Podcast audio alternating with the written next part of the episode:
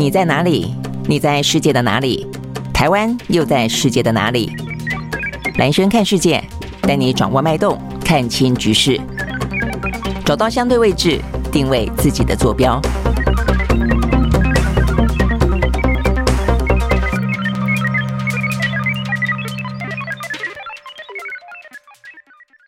来看的话啊，尤其呢，这个中美台关系来看的话，呃，我们都还是聚焦在这个蔡英文过境美国。那呃，事实上在今天的话呢，一个是呃前任总统马英九呢到中国大陆，一个呢是蔡英文呢呃到中南美洲进行访问，过境美国。呃，今天两个人呢先后都要回到台湾啊，所以呢，这个对于先后任总统的这一次呢各自的出访之旅啊，会有什么样的成果，或者说呢，大家怎么样去定义它？对台湾啊，这个对于这个中华民国我们这个国家了。哦，这在复杂的这个地缘政治当中，呃，又各自呃这个呃代表了什么样的意义，或者给我们什么样子的一个呃收获？我想这都是在今天呃这个蛮重要的新闻。好，不过呢，在国际之间的话呢，事实上呃这个呃就。呃，这个美国来说，他们可能呢，很多的他们的一些媒体呢，比较关注的呢，反而都是呢，也跟中国有关、哦。但是呢，反而关注的是中国跟欧盟之间啊、哦，跟欧洲国家呢这些到访之间，他们的关系如何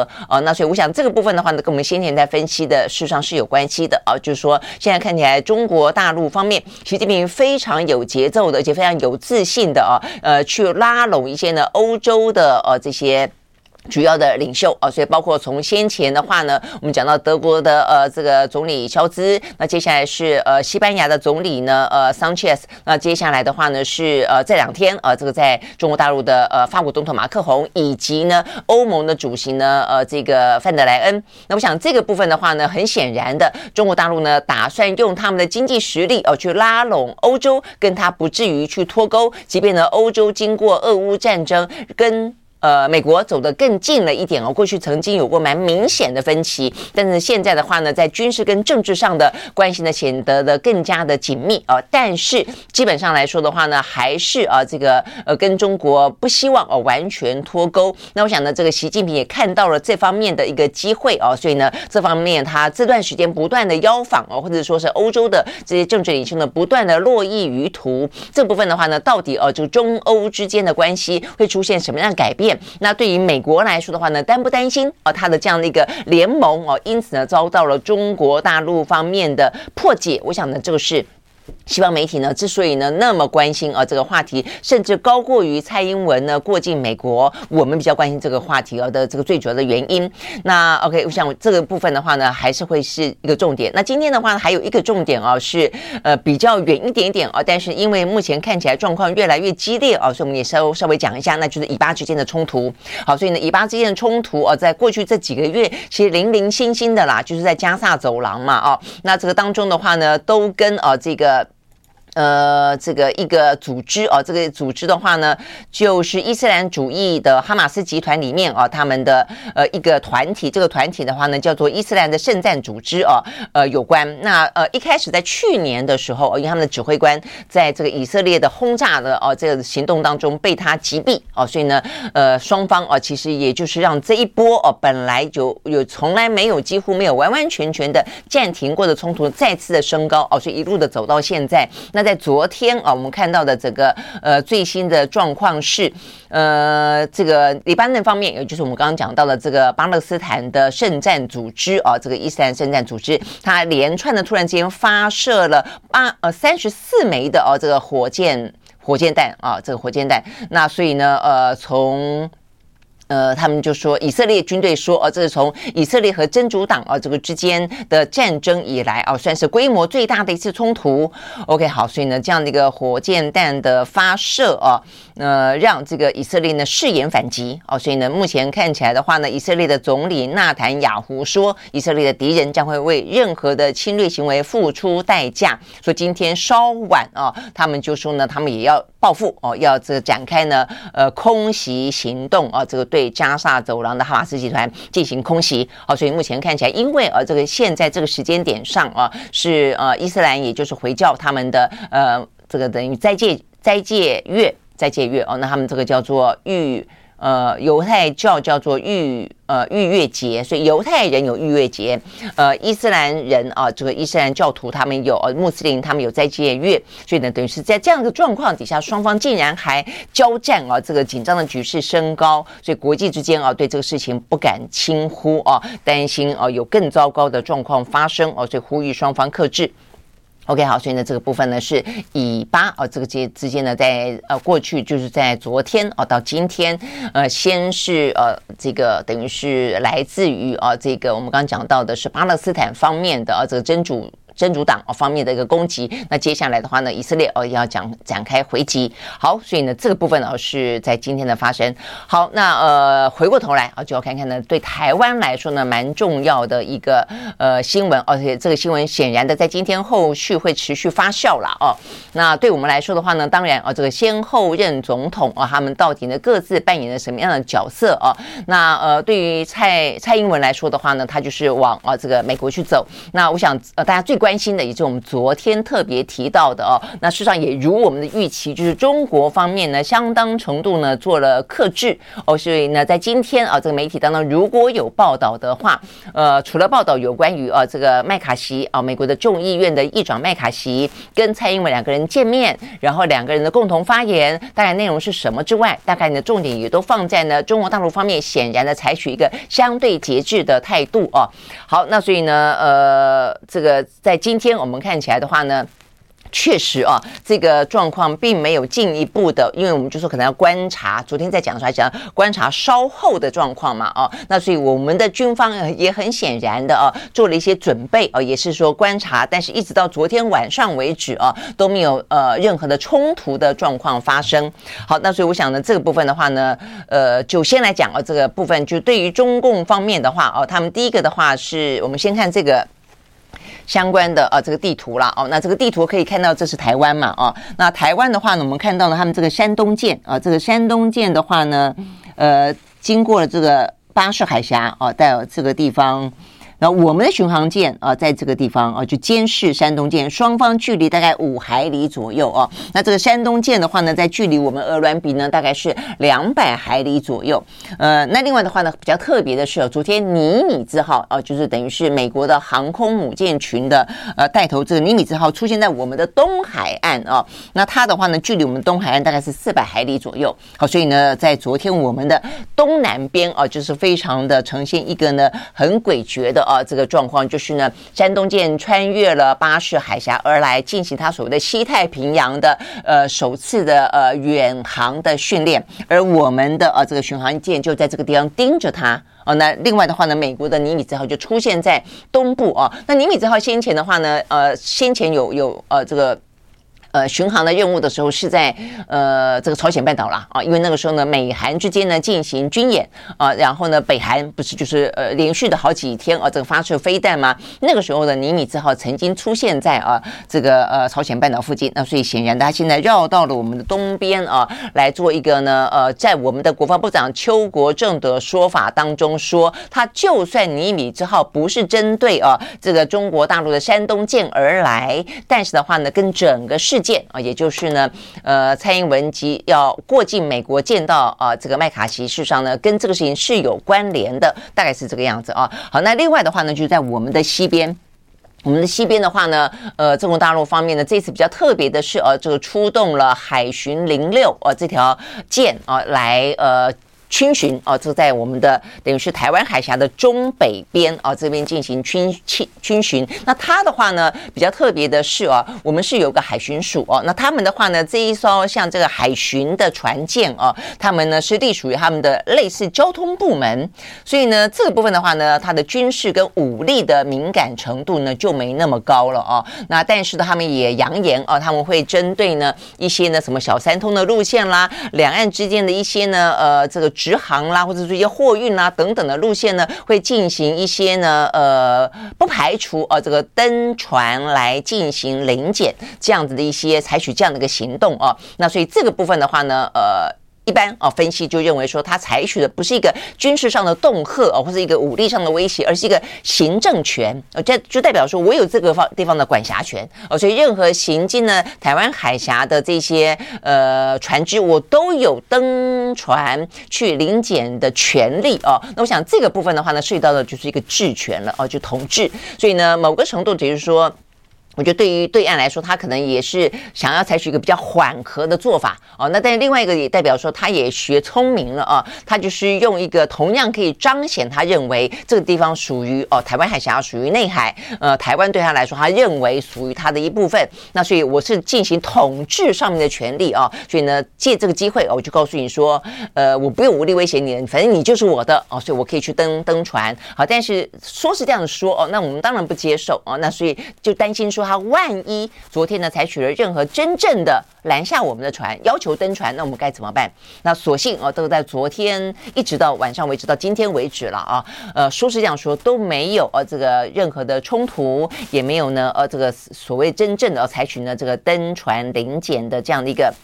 行政权的行为了啊，不过我想这个部分的话呢，呃，所以意思就是说，先讲啊，这个结论到目前为止的话呢，呃，中方对于这一次呢，蔡英文啊，这个呃过境美国，他确实采取了一个相对来说比较缓和的啊，这个就武力上面来说的话呢，是一个非常低度的，就是一个山东舰的远航训练而已啊，但他在这个行政权方方面的话呢，做这是一个比较第一次。哦，这样的一个做法，而这个做法呢，我觉得呃比较值得呃这个大家去注意或者比较值得探究的是，他的这个做法未来如果有一天真的采取行动的时候，我们该怎么办啊？我觉得这件事情事实上是在后续当中呢比较值得注意的，因为武力的话，你当然就可想而知，武力就是就是武力了嘛啊。但是呢，行政的部分的话呢，它可能透露的是一个呢呃透过封锁的方式，透过一个行使治权的方式来表达对于这个台湾的。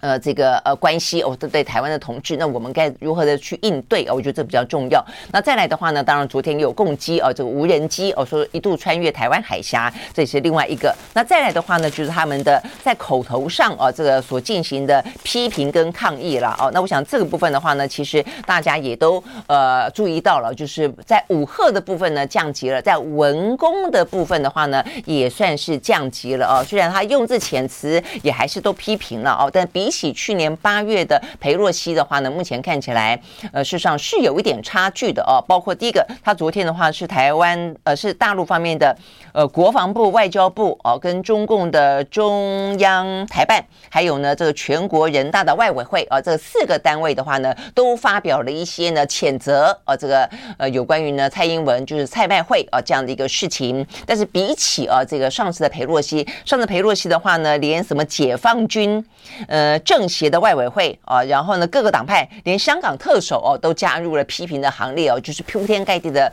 骂就是了哦，所以呢，就这样子的一个。范围来说哦，我想呢，呃，是有点差别的。再来一个的话呢，呃，在上一次他们是以整个部门呃为单位呃发表呢言辞的谴责，但这一次的话呢都是以发言人啊、以发言人就是有点像个人啊、也不能讲就发言人当然代表这个团这个部门了啊、但是他是用发言人的方式呢来。进行谴责，那这个部分也跟上次裴洛西来说的话呢，也有一些差别啊，所以呢，显然的哦，就是说，呃，不管是文工，不管是武赫，在这一次的麦卡锡。呃，这个跟蔡文见面都比起去年八月啊，这个有一些差距。好，那所以我觉得接下来的呃，就来分析啊，这个这个差距是来自何方了哦。呃，我我觉得这个风波目前看起来的话呢，应该到这边告一，应该可以告告一段落了哦。但因为呢，呃，之所以中国大陆方面那么节制，我们昨天也讲到过了哦，其实跟马克宏、跟范德莱恩啊，跟这个马英九目前正在中国大陆进行访问是有关的哦，所以。我觉得也可以稍微的再把这个观察期再拉长个一两天，就看看他们离开了中国大陆之后，呃，中国大陆会不会采取一些，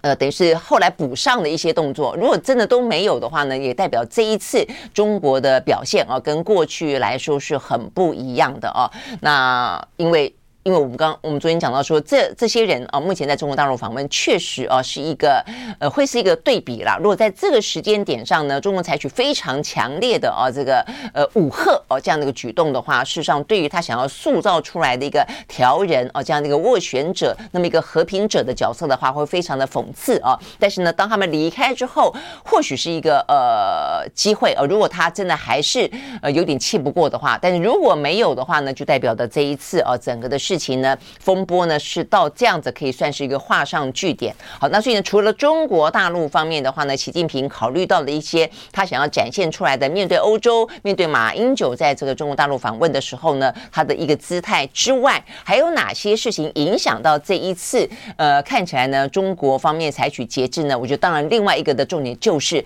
美国的反应了啊，美国的处理了。那呃，这一次的美国处理呃，在今天的话呢，当然呃，国际呃，包括台湾。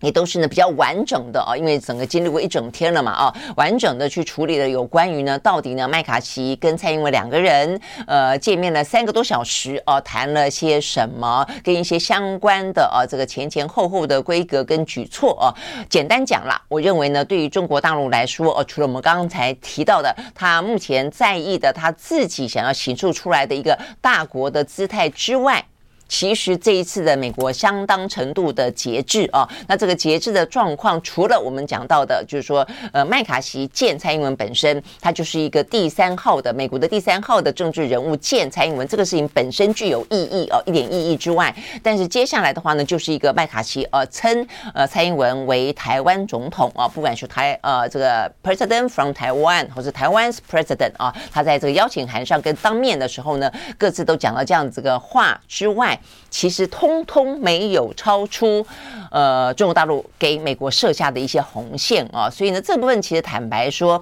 麦卡锡虽然想要表达的很鹰派啊，呃，找了非常多的记者啊，这个本来说一百五十多个，现在变两百多个记者啊，呃，所以呢，想要凸显出来他的一个。呃，这个捍卫啊，这个民主价值，捍卫自由，灯塔台湾啊，这样的一个呃立场啊，但是他如果你仔细看的话啊，这个内台看门道啊，我们昨天就说他在这个框框架架里面，昨天我们第一时间看他这个内容，基本上来说就很安全。我就说他那个时候一听就觉得很安全。那事实上啊，这个今天内容更完整，但是也完全不脱呃一个安安全全的框架哦。所以坦白说，呃，这个麦卡锡啊，嗯。他也，他也胆子也没多大了哦，因为他在里面呢一样的，他重申了一中政策，然后呢，他也讲到了呃，这虽然有讲到对台湾的六项保证、哦，这个在雷根呃图书馆里面说哦，这个有相关的文件，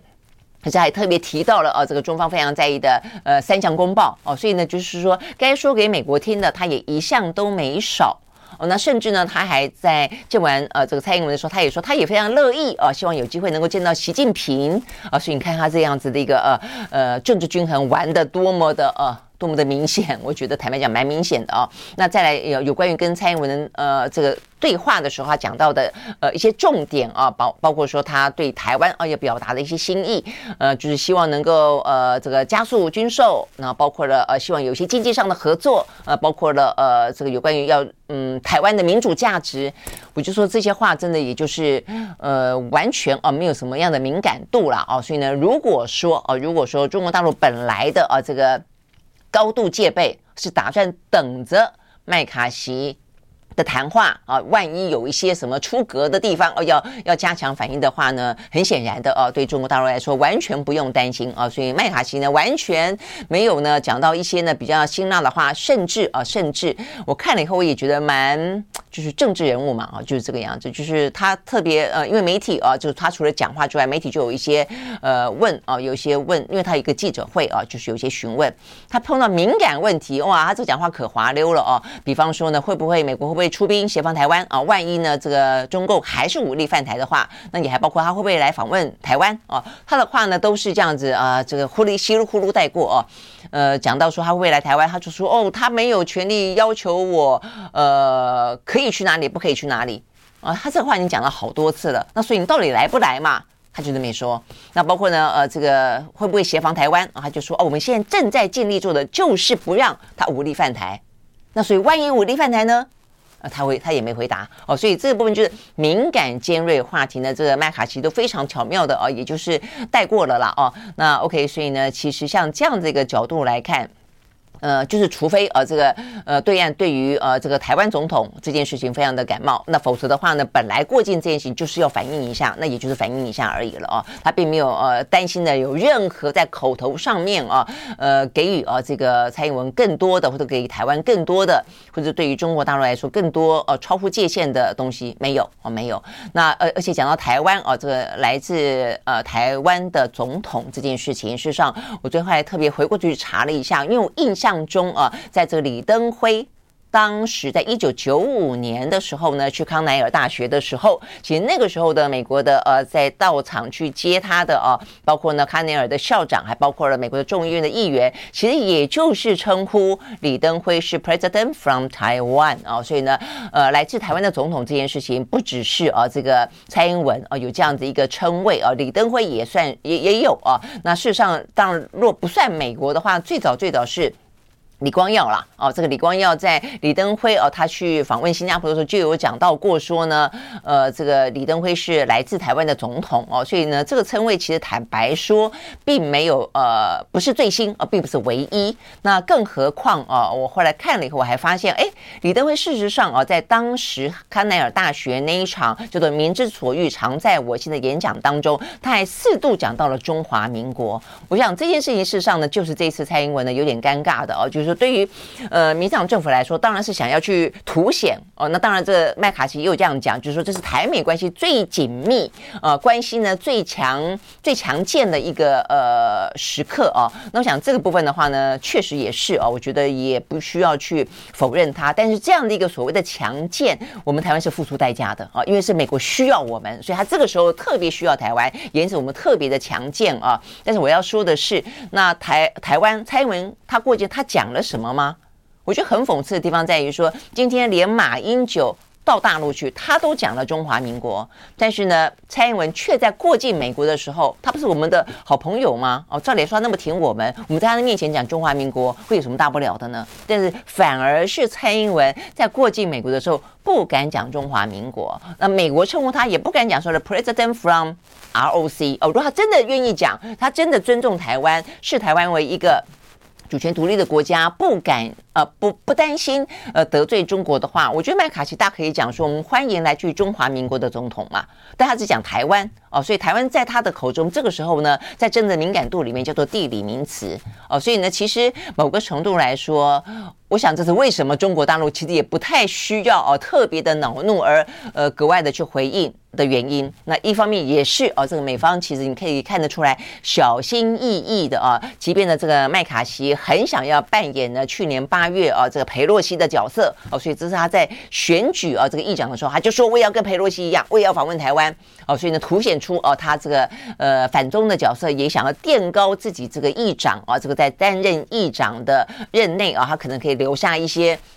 什么样的名声哦？但是我觉得很不一样的地方就在于说，他的讲话哦，真的坦白说，也就是呃，这个呃。呃，去头插尾啊，这个框框架架，坦白说也非常的多哦，并没有呢，呃，特别的哦，这个超乎大家的想象跟期待，更不用说哦，这个踩中国大陆的红线。那再一个的话呢，你会发现，事实上呢，麦卡锡他作为一个呃共和党的党籍的众议院的议长啊，他跟去年的呃裴洛西作为民主党籍的共呃这个众议院的议长角色是完全不一样的啊，因为在去年八月的。时候，那个就呃民主党来说，这叫叫做完全执政，就是白宫是他的，国会是他的哦，所以呢，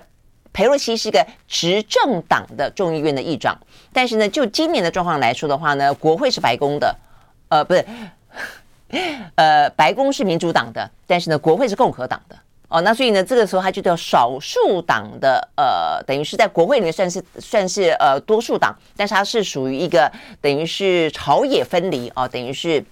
他的呃执政并没有完全，所以呢，对于呃这个目前的麦卡锡来说，他等于是一个在野党的众议院的议长，应该这样讲啊，比较精确。好，所以呢，他的呃重要性跟分量，因为如果是一个执政党的啊，他其实反映出来透露的讯息就会更不一样了，所以你就会知道去年拜登比较紧张。那今年的话呢，麦卡锡反正是一个反对党嘛。啊，他就是在野党，他可以叫得很大声啊。那而且呢，就呃，跟民主党的啊这个白宫的政策，如果说有任何的呃不一致的话，其实对拜登来说比较没那么大的啊这个政治压力啊。面对中国的时候，那所以对于中国大陆来说，这个你也会看得出来，对他来说，他可能可以不用啊这个那么的去像去年八月裴洛西访台一样啊那么样的去反映他啊。所以一个就是说裴洛西来台湾啊，这个跟蔡英文去美国这两这这个事情是不太一样的。第二个就是两个政党所属的政党哦，在美国政治当中目前的地位啊，这个分量也是不太一样的，跟美国的国内政治有关。那再一个就是他谈话的内容哦，事实上也不超呃这个中国大陆哦的这些所谓的一中政策的呃这个框架，所以其实坦白说啊，其实并没有啊。让中国大陆呢觉得要特别的去反映的地方，反过头头来说哦，就我觉得要对台湾来说更值得关切的就是，那我们要问哦，就是说大家这几天小心翼翼的啊，这个也非常的紧张的，我们的国军啊也做了一些准备，呃，这个巡航舰也去那边等着啊，然后一直到昨天晚上啊才敢这个稍微的呃觉得放心一点点，至少没有任何的冲突，到底所为何来啊？就到底所为何来？就是换了一个呃见了麦卡锡。然后，呃，蔡英文就听到了一个说来自于台湾的总统。然后呢，哦，然后呢，就是这个形式上面是有一些意义啊。但是这个意义的话，你顶多就是他标注了，因为你回过头去看啊，你去查很多历史，随便我们就讲说你上维基好了。呃，这些所谓的见面不见面，在哪里见面？它只是记录了当下那个时空底下的台美关系而已，而这个台美关系本身事实上是大的一个国际架构，甚至是一个中美之间。它当美国跟中国好的时候，台湾位置就比较低，他就不太见你，哦，或者称呼你就没有那么那么呃，是我们想要听的东西。诶，当他们关系不好的时候，诶，我们的位置就比较高，他就比较常见我们，呃，这个规格可能就好一点，呃，称谓偶尔也讨你欢心，大概就这个样子。但是它都不是持续性的。我要讲的重点在，它都不是累积性，不是持续性的。如果说你说好，今天见了麦卡锡，明天你见了副总统，后天你见了总统，他称呼你，今天叫你台湾总统，明天叫你中华民国总统，他今天呢，呃，这个，呃，这个给你通过一个台台台湾旅行法，然后明天的话就真的来了哦，相关的一些部分的话就越来越像呢，呃，这个真的是好朋友的规格了。那那么或许你会觉得说，哎，这样子每一步都是有意义的，每一步都是值得的。但你会发现，台美关系，真的你回回过头把历史拉长了以后，你会觉得非常的感慨的地方在于说，每一个动作都是当下的一个注脚而已。当他翻了一页之后，当中美关系变了之后，哎，台美关系通常也就会因此而改变。所以呢，为什么大家会讲到说，美国是第一次抛弃中国台湾吗？不是啊。哦，当年跟台湾断交，事实上也就是这个样子。除了断交之外，Clinton 那个时候讲到了一些呃所谓的什么新三不等等这些东西，都是也是美国啊，同样的美国，只是呢他们跟中国大陆不一样的关系的时候，想要建立不同的一个一个呃伙伴的时候，他就会对你是一个不同的态度哦。所以反过头来说，对台湾要真正问的是，所以我们真正实质的是什么？哦，就形式上的意义哦，有一个见到了在美国本土见到了一个美国第第三号的政治人物，然后的话呢，听到了一句呢，呃，台湾总统。那然后呢，我就说今天如果说蔡英文对于这个过境美国见到麦卡锡，好歹是一个国会议长，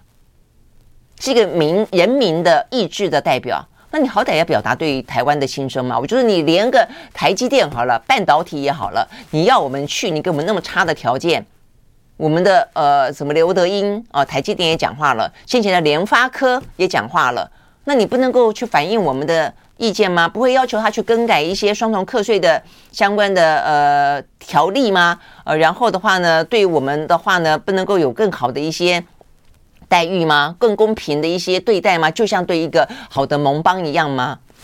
你也没听到蔡英文这样讲哦，所以台湾就只有笑笑的呃再次重申啊，这我们面对到了民主当中的最艰巨的挑战，我们感谢美国等等等，就这样子，就都是台面话而已。所以我觉得到底到底为什么啊？所以有时候你会发现呢，好像大家呢就是。敲锣打鼓也好，或者屏息以待也好啊，就是，呃，民进党政府当然就是用一个比较呃啊大突破，呃，用这样角度去看待它，敲锣打鼓。但是呢，突破在哪里？那如果大家很紧张，担心呢中共会有反应，哎，发现也也还好，而且中共反应，坦白讲，我觉得中共反应也是也也是依照他当下的利益。我觉得美国他们怎么对待台湾，依照他当下的利益；中国大陆决定要怎么样反应，也是依照他当下的利益呀、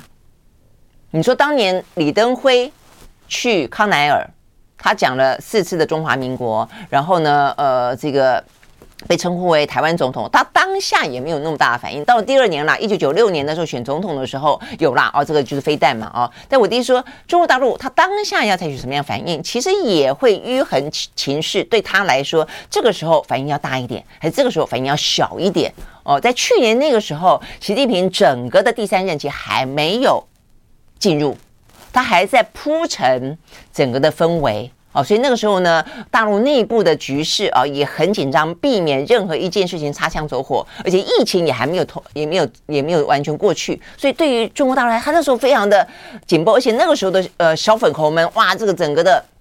呃这个内部啊，这个也就是非常的呃认为呢，这个国足啊这样子的一个呃动作，必须要用一个大动作来回应。那所以哦，他就采取大动作。那今年相对来说，哦，他国内局势也稍微比平平稳一点。然后呢，他有更重要的啊，这个中欧关系要去建构，他有更重要的一个角色人设啊，要去建立啊，所以他今他就采取一个相对来说比较和缓的啊这个做法。所以我的意思就是说，每一个国家都在依照他自己的啊这个呃评估啊自自己的利益去做这些。反应，所以对台湾呢，我们真的要问一句：，当台湾到底，呃，今天蔡英文过境啊，他我们到底得到了什么？我觉得这是非常重要的一件事情了哦。OK，好，所以我们看到啊，这个部分的话呢，一个是呢，呃，媒体都报道嘛，啊，这个在北京展现的克制啊，文攻武吓都降级，然后的话呢，呃，山东舰过巴士海峡，白宫也在紧盯，哦，所以我们看到的这个尼米兹号也在那边等着。那事实上呢，并没有出现什么擦枪走火。那至于呢，这个巡查轮，呃，我们。的新竹舰啊，所以等等在那个地方啊，也担心万一万一啊，他要怎么样？但是我想这个部分我们刚刚讲了啊，就是说万一怎么样，那以后会不会持续的用这种方式？那如果他真的登船临检呢？哦，那我看这个媒体报道也有讲到说呢，他们去访问了一些呃业者啦。哦，这个业者是说，通常来说哦，呃，如果说在海上孤立无援，被要求登检的话呢，他说船长可能会。采取配合的做法，然后事后再通报。但陆委会昨天是要求，呃，一定要先通报。海巡署也是这样说哦，希望呢就是先拒绝，呃，然后的话呢马上通报。但是如果说在那个当下的状况底下，他们强行要登船，到底该怎么办？哦，那我想这个部分的话呢，事实上虽然这一次啊，这个事件是过去了，但是呢。未来的话哦，这个要如何的去面对？哦，这个显然的，在昨天立法院里面啊，呃，在跟邱国正的备询里头啊，也谈了，呃，这个立法院有也蛮多关心的了哦。那包括就是说呢，呃，他们这一次哦，用这个所谓的呃零六哦这样的一个巡航舰，嗯，做一个行政管辖，想要造成一个常态化。哦，然后呢，造成一个治权，啊，他统治你治权这样子一个呃嗯暗示哦，那到底我们的防线在哪里？哦，那这个部分如何？因为他今天如果是军舰哦，或是呃军机过中线，那我们一定会想办法驱离。但是如果是一个呃以行政哦为为为包装的哦一个所谓的巡巡，就是一个巡航的船过来的话，那是该怎么办？那邱国正的说法是说呢，呃，这是显然的哦，这个中共刻意要模糊化海峡中线。那这个部分的话呢，是一个灰色的地带啊，所以呢，这个灰色地带就是我们好像他的看起来不合理，但是我们也好像也没有一个十足的呃这个理由去去处理，是这样的吗？那如果是这样的话呢，未来搞不好他就会经常用这种方式哦。那所以呢，到底该怎么办？我觉得经过这个事情啊，我们可能这方面。也应该要去提前的呃去反应，尤其是如果他用这样的一个方式，呃来宣达哦他的一个呃拥有治权，同时让整个的海峡中线被模糊是常态化的，而且同时作为未来可能用封锁哦直接封锁你台湾，我们就说不用武力攻打，你就封锁台湾就好了哦。那如果他用这种方式作为他的呃前奏曲的话，那我想对台湾来说到底该怎么办？我想呢这个接下来的话呢，包括国防部、包括海巡署都应该讨论这个事情才对哦。否则的话呢，一些作业的船只。呃，不管是渔船啊，还是这个货货船，还是未来的观光船，我想都会非常的困扰的哦。那这个部分的话呢，事实上我觉得是一个留在后面必须要去做的事情啊。但总之，目前看起来的话呢，有关于蔡麦会啊，这个台湾、美国跟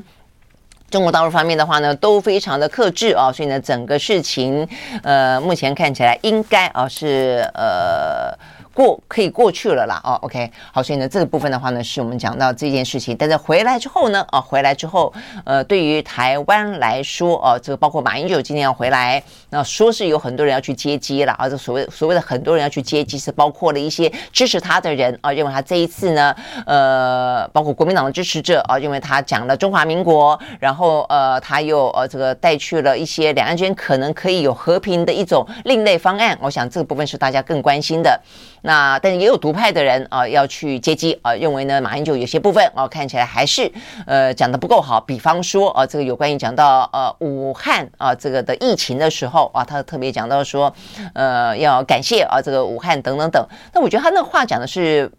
不够完整，确实是啊，呃就是因为武汉这个东西，如果你要从整个疫情的发生，那确实病毒是从武汉开始的，所以没有人会喜欢这个病毒啊。所以如果说武汉可以不要发生。整个的全球就不会陷入这个疫情当中三年三年的时间嘛，啊，所以从这个角度看，没有什么好去感谢武汉的。但是后来大家也不要忘了啊，这武汉的整个的疫情爆发开来之后，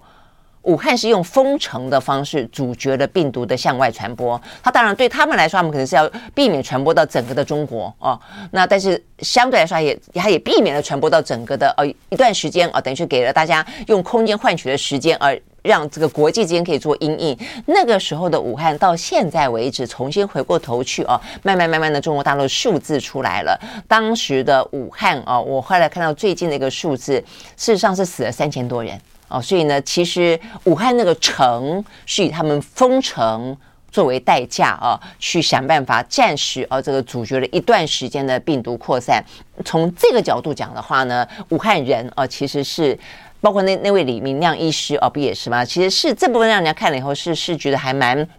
感佩的了哦。所以我觉得要因为事情复杂哦，所以看你要从哪一个角度讲。那呃，马英九作为一个呃这个政治人物或者前任的总统，当然他话可能讲的不够的完整哦，就容易被大家拿来做批评。听了以后呢，可能以为哦你是偷偷里都在呃。感佩他们，当然就会觉得心里不舒服了啊。那所以呢，这个独派的人士，其实过去这几天，呃，批评最多的也也就是这一部分的谈话啊。好，那呃，所以呢，今天马英九回来会蛮热闹的啊。那蔡英文接下来要回来，我觉得也是。但是我觉得对台湾来说，更重要的就是要去思考啊，这件事情对于台湾的呃一些嗯。启示也好，一些可能接下来要去调整我们的战略也好吧，啊，呃，中国大陆这次对马英九其实某个程度算是宽容，哦，所以我觉得接下来也要去观察，呃，这个中国大陆的话呢，只是呃，因为等于是马英九在他们的呃面前讲了中华民国，我讲了蛮多次的哦，呃，也讲了好多次他当选啊，这个总统啊，然后呃，你不管是用明的暗的，一开始呢，这个呃，民进党的。呃，支持者有说，包括政治人物也说啊，你看，你你不会民国一百一十二年，这有什么好夸耀的？但后来他就讲了中华民国，所以我弟说他，他不管是啊这个用暗喻的，用明说的，也都说了啊。那呃，习近平啊，这个对于北京当局来说，也就接受了哦。那我想这个部分的话呢，事实上是蛮有意思的哦。那只是因为马英九的关系吗？还是接下来对于台湾啊，因为习近平坐上了第三任期了，那所以他现在也在思考新的可能性，可能吗？会吗？我不知道。我觉得接下来的话呢，就是可以去呃好好的啊，我觉得可以进一步去去探究的。对于我们来说，我们也可以去试着啊，这个，因为如果只是针对马英九、针对国民党啊，这是一件事情；但如果针对整个的台湾，因为整个的台湾之所以在过去这段时间，我就说，之所以民进党啊可以用这个芒果干、亡国感，呃，来贩卖，来来得到选票，除了香港的境遇，所谓的一国两制的幻灭，某个程度呢，让台湾觉得有所感、有所忧之外。包括呢，习近平曾经在对台湾同胞书的呃纪念的同时，讲到一国两制的台湾方案，那个时候让台湾开始觉得哦，所以意思就是说维持现状还不够喽。你终究是要统一台湾的，不管用什么方式，我觉得是那样子的一个事情，让整个的啊这个台海关系出现了一个最早的开始呢，有一些疑虑，有一些松动哦，让这个呃民进党他们抓遭到了一个切入点啊。那接下来接下来发生的呃香港事件，所以如果说回过头去。有倒带的可能，就是你可以接受马英九在那个地方谈中华民国，所以呢，代表的是什么意义？我觉得这部分的话呢，事实上是要看接下来啊，这个北京的态度的哦。如果说他是真的走向一个有可能承认啊这个台湾的治权，但是如果是这样的话呢，其实坦白说，他用这个巡航船啊，这个我们昨天讲的，呃，刚才讲到在昨天啊，这个绕来绕去。到底是什么意思？我我的意思说，这部分其实上事实上是需要厘清的。会不会有一些新的空间？那如果真的有那么一个新的空间，是可以啊这样的一个相互承认治权的话，那是很多呃这个台湾的。不管来绿领导人物都曾经讲到，事实上是呃，可能是双方可以呢各取所需的一个比较妥协性的方案，那么就可以呢可以坐下来谈个仔细了啊。好，所以呢到底是什么意思？我讲现在的整个的局势非常的复杂了啊，所以呢呃，我觉得也。不宜哦，就以这一次呢，习近平对待马英九的方式，就扩大去谈说，哦，两岸之间从此之后呢，就呢万里万里无云了。我觉得也不会啊，但是到底是代表什么意思？我觉得接下来的话呢，是不是也有若干的可能性？我认为这部分的话呢，事实上是可以啊去琢磨琢磨的。再回过头来，让更重要是台湾的今年的总统大选，所以呢，你就代表说，事实上呢，你只要能够啊，呃，现在当然是朝野两个政党各自啊，这个等于是。各自扮演的一个角色，一个是跟美国的角色，一个是跟对岸的角色。但如果他可以同时被我们收揽到最中华民国来说，如果今天是蔡英文请马英九去对岸，我觉得事情就漂亮太多了哦！就是说，对整个国家来说。呃，但是我们也没有听到啊，这个或者你不要说你请他了啊，就是你对他的话呢，你表达了更多的欢迎跟更多的同理，以及呢，呃，希望类似的这样的一个台湾不同的政治的呃有实力的人啊，他可以呢替我们的国家扮演各式不同的角色，面对不同的呃对象，我觉得也都会是台湾啊这个来说是一个更好的一个呃状态啊，那至少是在。美中，我们讲到呢，这样的一个可能会继续的啊，这个缠斗很长的一段时间，对峙一段时间的状态来看的话呢，对台湾来说必须要去思考的问题了哦。OK，好，所以呢，这个部分是讲到呃，马英九跟蔡英文回来了哦，那回来之后的话呢，接下来呃会是什么样子一个影响讨论？我相信会有有蛮蛮多的一些讨论的啊。那当然也有可能会被其他的话题呃稍微的呃这个挤到一边去的，也还包括了是柯文哲也要去了啊。那现在郭台铭回来了啊。所以呢，等于是总统大选这方面也越来越热了。那 OK，所以我想这个部分的话，呃，是台湾啊，这个总统大选要要去讨论的啦。但是今年看起来这个气氛确实是啊，这个总统大选的呃舞台上面，绝对啊必须要在这个两岸的关系，在这个对美的关系，在中美台的啊这个相角习题里面，呃，这些候选人们哦、都必须要去表达他们呃够清晰的，而且呢更符合台湾的战略的，而且我。认为应该要有更多的战略纵深的这些呃均衡的安排啊，会是一个呃老百姓所期待听到的。OK，好，所以呢，呃，柯文哲是明天要去美国了哦。那 OK，他会见到谁啊？等等，我想大家也会关心。好，所以呢，今天马英九跟蔡英文回来，明天的话呢，柯文哲去。好，那这是呢我们刚才讲到的啊，有关于呢呃这个。呃，两位先后任总统，嗯，他们的行程。那最后要讲的就是说呢，在国际媒体当中啊，我们当然很很看啊，这个蔡英文过境跟马英九登陆啊，但是国际媒体看的更多的，蛮多的是中国跟呃，我们刚讲跟欧洲的啊。那所以呢，因为呃，这个部分蛮值得。呃，去分析一点点的地方在于说，我们虽然都讲到了有关于呢这个马克宏跟范德莱恩啊这个联袂啊这个去访问中国大陆，但两个人呢其实相当程度的代表了欧洲对于呢啊这个中国大陆比较不同的思维啊，就是说同中有异啊，异在哪里呢？呃，两个人之所以会一起去，也代表他们一定有某个程度的共识了。我想这个最明显的共识就是对于中国的经济不能脱钩。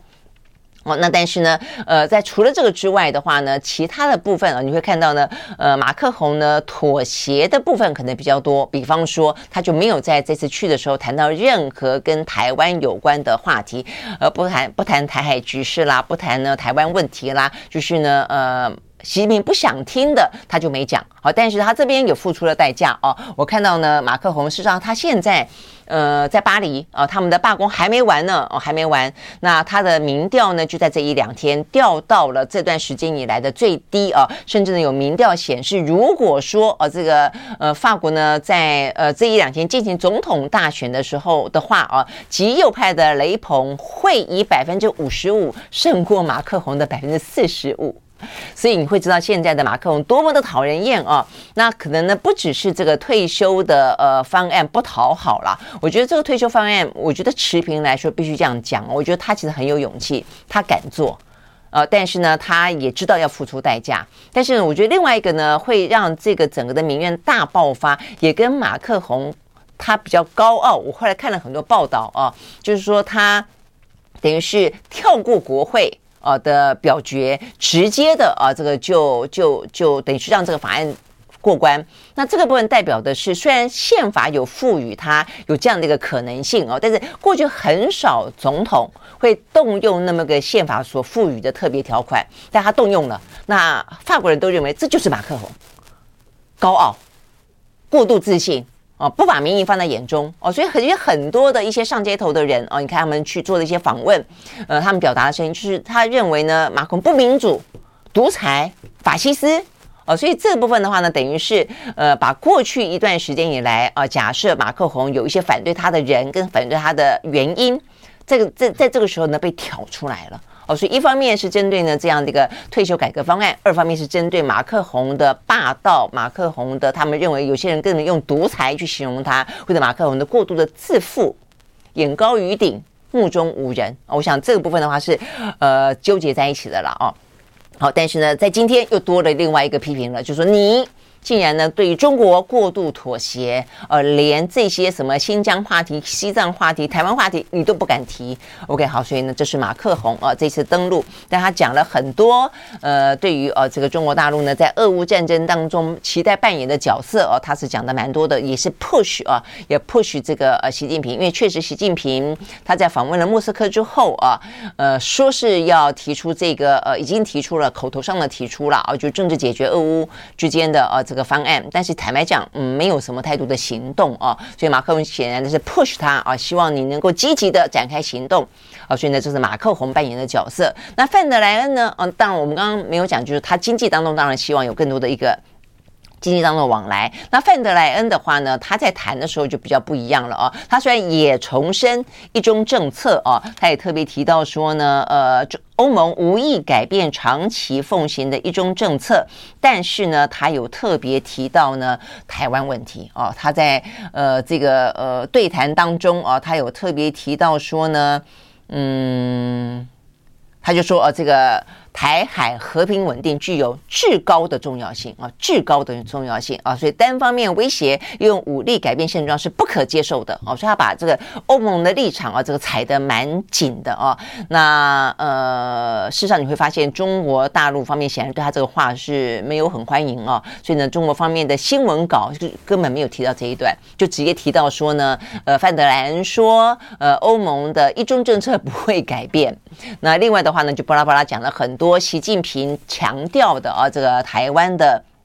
呃问题啊，所以你会知道说呢，哎，为什么习近平特别强调呃，又台又对范德兰强调说台湾问题是中国核心利益中的核心，应该就是因为范德兰前面讲的这段话啊，他说呢，台海稳定啊，这个至高重要，不能够单方面的啊改变现状。那所以呢，呃，习近平就重申了啊，他说呢，谁要是在一个一个中国的问题上面做文章。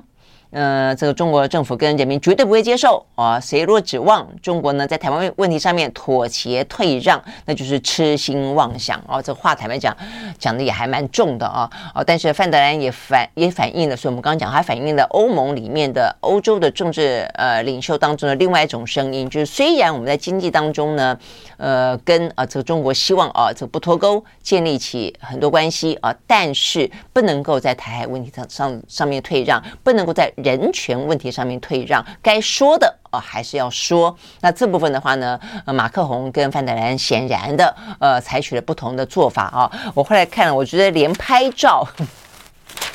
如果这个拍照有任何的政治学的意义的话，你会发现呢，这个拍照也蛮有意思的啊。马克龙跟习近平靠得很近，但是范德莱恩呢，诶，他刻意的没靠得那么近。一般来讲，坦白讲，拍合照没有。站这么远的了哦，他站的还还真的有点远哦，不晓得他是不是刻意的哦，还是呢，就是呃，肢体经常是心理的一个反应吧啊，他就是。维持一个一段距离啊，但是比较值得注意的是啊，他也讲到了有关于经济的话题。那这个经济的话题，他话也讲得比较白哦。他特别提到说，因为我们知道，呃，中国是欧盟的最大进口国，但是呢，欧盟只是呃中国大陆的第三大进口国哦，所以范德莱恩就直接说了哦，他就说呢，去年欧盟对于中国贸易的赤字啊，这个接近了四百四千亿的欧元，接近台币十三十三兆左右啊。那过去十年来啊，这个对中贸易赤字呢增加三倍哦，他说这个呃趋势是不可持续的，希望能够改变啊，所以意思就是我们进口你那么多东西，你也没进口那么多啊，等等的，所以显然的啊，那他觉得呢，呃，这个中欧之间啊，这个经济呢。不脱钩，而且不脱钩之外，他还希望能够去扭转啊，呃，这样的一个的不公平的竞争的状况啊。这个除了双方的贸易额之外啊，这个呃赤字之外，他还特别强调说，欧洲企业在中国也面临着不公平的竞争，呃，等等等啊，还有呢一些中国施压欧洲企业必须要移转技术啊，他认为对这个智慧财产权保护不足等等啊，这部分他也都表达了一些呃看法啊。那你当然。也是强烈的啊，再次的表达了呃，对于希望习近平在俄乌战争当中扮演更积极的角色这件事情。啊，所以他们都特别提醒他，就说呢，你应该要跟泽伦斯基通话吧，哦，那因为现在你不是讲说你去访问了哦，这个呃普丁之后，你接下来又跟呃泽伦斯基就算是电话通话或者视讯都好嘛，哦，但是哎，看起来接下来没有下文了哦，所以我们看到呢，这个昨天不管是马克宏还是呢范德莱都提醒了习近平，或者表达了期待习近平做这件事情。好，所以我们今天看到呢，呃，这个范德兰也说，哦，他跟习近平两个人见面之后，因为他是马克龙跟习近平见面之后，后来范德兰也单独跟习近平见面了啊。他说呢，见了面之后，习近平有告诉他说愿意跟泽伦斯基通话哦，但是我后来看了他这个仔细的呃表达，他的意思说，在时机成熟的时候哦，他愿意跟泽伦斯基通话。那所以什么时候是时机成熟的时候呢？啊，所以我就说，呃，现在其实很复杂，就是这个样子。就说，哎，看起来习近平他在第三任期，他确实似乎呢扮演一个斡旋者的角色，但是我觉得他呃说的多，但是做的呢，目前也真的是要等着看啊。因为呢，在俄乌战争当中，他确实是说了，但是他并没有积极的啊，这个他除了没有军援俄罗斯之外，他并没有积极 push 普丁要去跟。呃，泽伦斯基谈，呃，他也没有如他先前所放出来的消息说，他接下来就要去呃跟泽伦斯基谈哦，所以我的意思就是说，呃，好像动作突然之间又慢下来了啊，突然之间又又冷下来了。那呃，这些当然都会是他的筹码了啊，但是这也是会大家会呃等着看啊，你是不是如同您自己所说的啊，是一个积极的和平缔造者，或者或者只是嘴巴说说而已？我想这是有差的啦哦。那 OK，所以呢，接下来这个嗯。习近平会怎么样子的动作哦？但是，呃，目前看起来啊，即便范德莱恩说习近平说他会愿意跟泽伦斯基通电话，但是就整个的局势来看，我看这个短期之间他们要坐上谈判桌有点难啊，除非真的是习近平很用力、很用力 push，因为他手上有很多筹码啊。呃，作为一个普京的经济后盾来说，他有很很很很强的啊这样的一个力量，但他使不使这个力量？啊，那目前看起来他并没有打算啊那么用力去 push。那而且看到啊，这个在昨天，呃，当习近平见完马克宏、见完范德莱恩，他们都谈到了俄乌战争之后，俄罗斯方面很快的啊，这个呃他们的发言人克里姆林宫的发言人呢，马上啊这个表达意见。从这边也可以听得出来啊，这个他们也很怕啊这个习近平 push 他，所以他们马上说，目前没有政治解决的可能性，针对俄乌战争啊，他说呢。呃，这个毫无疑问的啊，这个中国具备十分有效而且很多的优势，可以来从事调解。但是乌克兰的情绪很复杂，目前没有政治解决的可能性啊。因此他说，我们俄罗斯除了持续特别的军事行动之外，别无他法。啊，所以意思也就是在告诉习近平吧，呃，虽然你跟啊这个马克宏跟这个范德兰看起来聊得还蛮愉快的啊，但是呃，我们大概没这个办法啊，所以意思说你也不要不要来 push 我们啊，我们继续打算继续战斗。OK，好，所以呢，这是。呃，克里姆林宫的方面的说法啊，那同样的，我们看到呢，这个泽伦斯基，呃，针对啊这个中欧的领袖见面之后，他们也表达了哦、若干若干的哦，跟这个呃俄罗斯如果要和谈的话，他们条件是什么？坦白说，这个条件大概呢，呃，很难达成啊。就算要达成啊，这个依照他们信誓旦旦的说法呢，大概也要半年的时间。他条件是什么呢？他说，等我们打到了克里米亚的边界的时候，我们愿意跟俄罗斯坐下来谈。好，所以呢，代表的是啊，这个呃，乌克兰确实有拟定一个反攻的计划，但是他这个反攻计划是希望一路啊，从这个乌东。收复啊，目前被呃俄罗斯占领的领土之后，还一路打，要打到克里米亚，要打算收复克里米亚。所以呢，这个他们的说法就是，呃，乌克兰总统泽伦斯基办公室的副主任啊，这个叫做席比哈，昨天呢接受《金融时报》的访问说，他说呢，如果当乌克兰抵达了俄罗斯所并吞的克里米亚半岛的边界的时候，乌克兰愿意跟。俄罗斯讨论克里米亚的未来啊，所以换言之，在这个之前，门人都没有啊。那什么时候会打到呢？呃，另外一位啊，这个泽伦斯基的顾问叫做波多利亚科，呃，在昨天啊，前天前天接受呢自由欧洲电台访问的时候说，他认为啊，这个乐观来看，乌军可能在五到七个月内逼近克里米亚啊。那但是你看还要这么久啊？他说呢。但是就说大家怀怀疑说你你你你打得到吗？啊，那而且所以呢，对西方的盟友来说，代表你还在提供半年的军火给乌克兰呢。OK，那各个国家内部都有各自的一些民意啊，跟一些民调支不支持啊，所以我看起来这个俄乌这一场。仗哦，真的是不晓得了哦，可能还要打很久。但是呢，乌克兰内部的话呢，呃，显然要坐上谈判桌也不是那么容易的哦。呃，这边有一份民调啊，讲到是这个基辅国际社会学研究哦研究所，在今年啊，这个大概三月份的民调显示，有八成七的民众不接受割地求和。然后呢，有六成四的民众希望乌克兰能够收复所有的土地，包括克里米亚。即便啊，这个即便冒着西方要减少援助的风险，就即便他们不军援你了，都要打下去。哇，我觉得这个部分的话呢，呃，这个对于要和谈这件事情啊，不管是主观意愿上，呃，各个国家的呃民意的呃考量上啊，这个。乌克兰有乌克兰自己的民意，西方世界国家又有西方世界国家希望战争尽快结束的民意，所以呢，到底会怎么样子纠缠啊？嗯、呃，应该还是有蛮长的一段路要走。OK，好，所以呢，这是我们今天看得到的比较重要的一些呢国际相关新闻。OK，那嗯、今天是礼拜五喽，我们下周一同一时间再会，拜拜。